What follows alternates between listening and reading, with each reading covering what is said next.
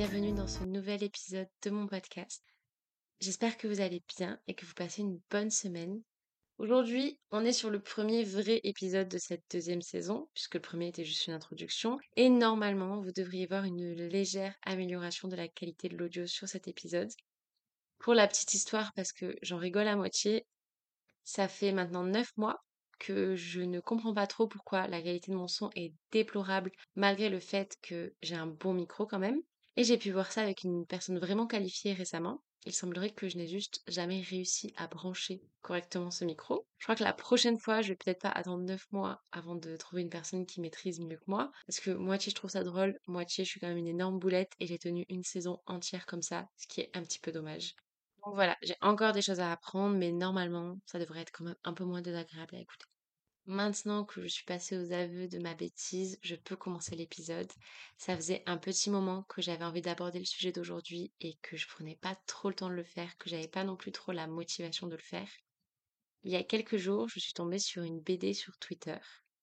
Alors oui, moi j'appelle toujours cette application Twitter. Je ne vais pas réussir à l'appeler X dans cet épisode. Et je vais pas mettre de lien vers cette BD parce que vraiment je ne tiens pas à donner de la visibilité à un truc pareil mais c'est une BD qui parlait de toutes les excuses, entre gros guillemets, des femmes qu'elles pouvaient mettre en place pour ne pas avoir de relations sexuelles.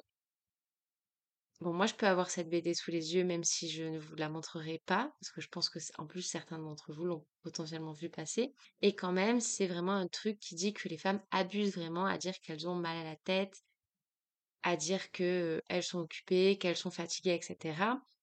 Et vraiment, cette BD a été beaucoup partagée en mode pauvres personnes qui subissent ça de la part de leur copine ou de leur femme ou peu importe. Parce que c'est vraiment genre super dur que la personne vous refuse des rapports sexuels.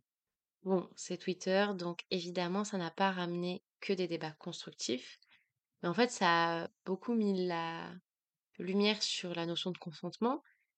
Et ça a montré que c'était pas forcément clair pour tout le monde. Parce que c'était un petit peu dans les débats dire que les relations sexuelles dans un couple, ça allait de soi, que le consentement, c'était pas si important que ça finalement. En fait, c'était un peu expliquer que c'était quelque chose qui était dû quand on était dans une relation, que c'était pas forcément nécessaire de vérifier que l'autre était ok, et qu'en fait, il fallait quand même un petit peu se faire violence pour faire plaisir à son ou sa partenaire et pour pouvoir répondre aux attentes de l'autre. Je le précise au cas où ça soit nécessaire, mais évidemment, je suis absolument contre ce discours. Ce que je peux comprendre par contre, c'est qu'on ne sache pas forcément s'y prendre. Moi, la première, quand je suis dans une relation depuis longtemps, je peux avoir tendance à oublier un petit peu de vérifier ce que je fais et tout, mais j'essaie vraiment quand même de travailler dessus et que ça reste toujours un petit peu d'un côté de ma tête.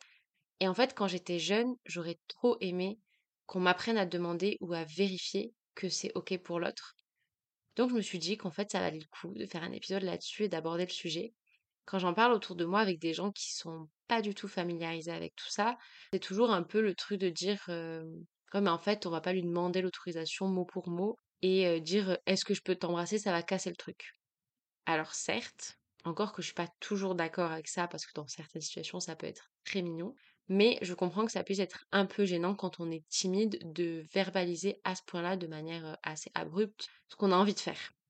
Mais ce qui, moi, me pose problème dans ce discours-là, c'est que ça provoque quand même toutes les excuses qu'on voit chez de nombreux agresseurs, et je ne vais pas citer les plus connus, je pense que vous allez les reconnaître de vous-même, mais combien de fois on entend le truc de non mais j'ai du mal saisir les signes. J'y crois très peu. Sachez que j'y crois très peu à cette excuse-là. Et en fait, il y a quand même une manière de vérifier sans dire forcément est-ce que je peux t'embrasser, sans dire ces mots-là de manière totalement explicite. Il y a d'autres manières de vérifier les signes et de s'assurer qu'on a bien compris les signes. Bon, déjà, quand on est un petit peu subtil, mais ça demande un petit peu de subtilité, il y a le regard.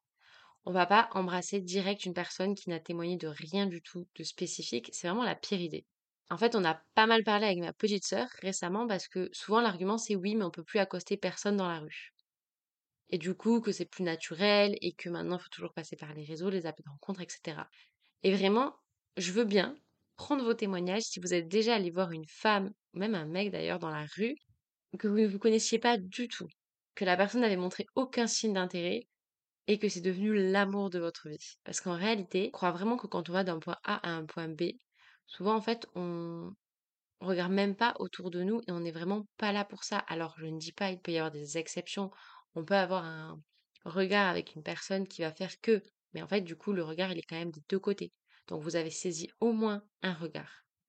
Je parle pas du regard de la personne qui vous regarde mais qui vous voit à peine parce qu'elle est vraiment en train de tracer puisqu'elle est super en retard pour prendre son bus.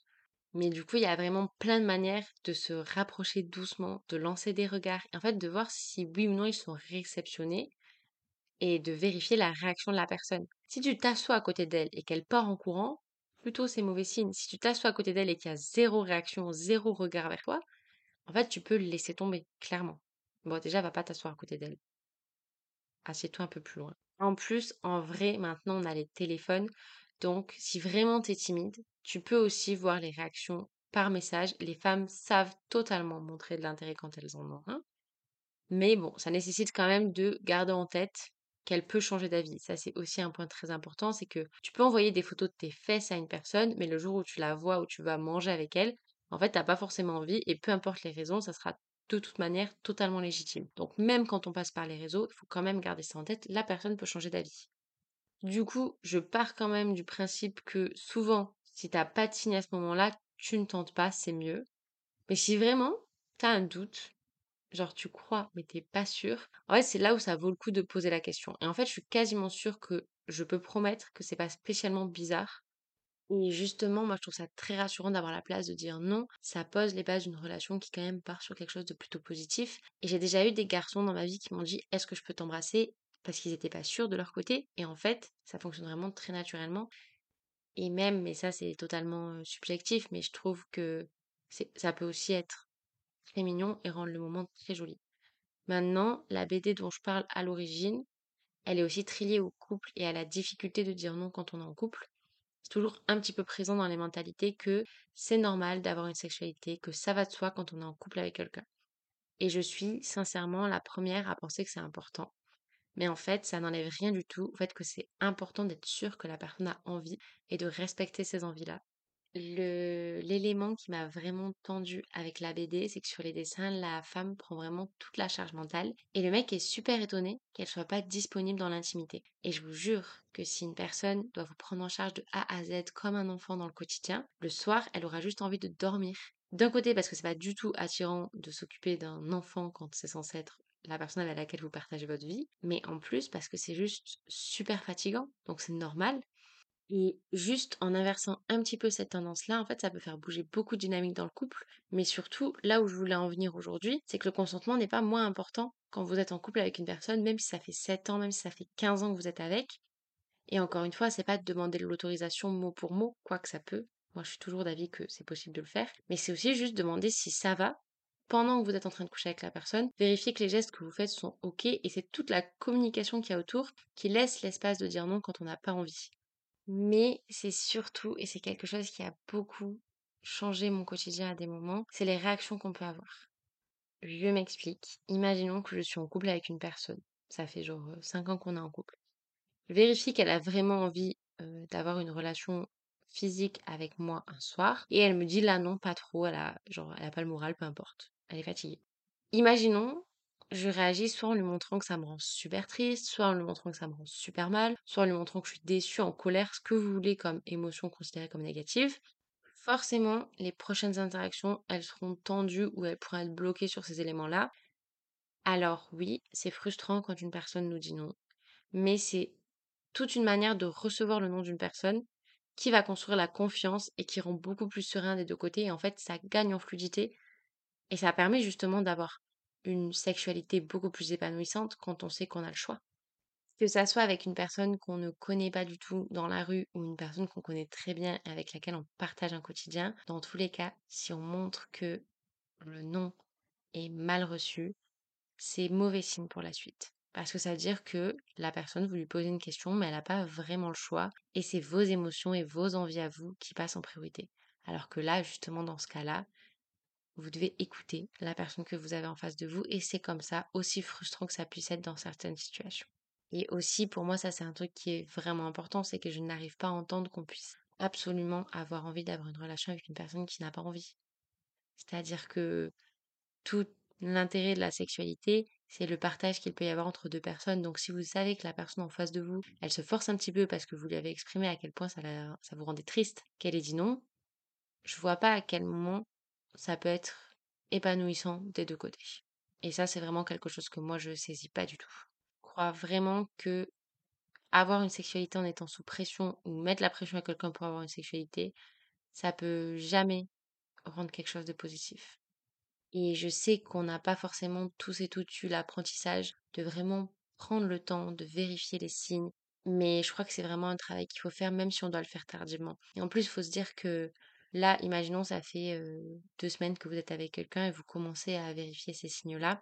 Au fur et à mesure, ça gagnera forcément en lisibilité parce que vous connaîtrez bien la personne. Donc, même si ça ne se passe pas, encore une fois, de checker que tout va bien, vous allez quand même arriver plus facilement à communiquer des deux côtés. Donc, ça sera plus serein, plus facile et genre, les signes là seront plus facile à lire pour le coup. Mais quand on sait pas au début, quand on n'est pas sûr, ou aussi quand on est avec des gens qu'on sait plus timides que nous par exemple, ça vaut le coup de vraiment prendre le temps de vérifier, vérifier beaucoup. Même si c'est vérifier trop, c'est pas grave. ça vaut toujours mieux que de rater une information et de potentiellement mettre la personne mal en face de vous parce que bah, ça va bloquer toute la suite de ce que vous pourriez partager.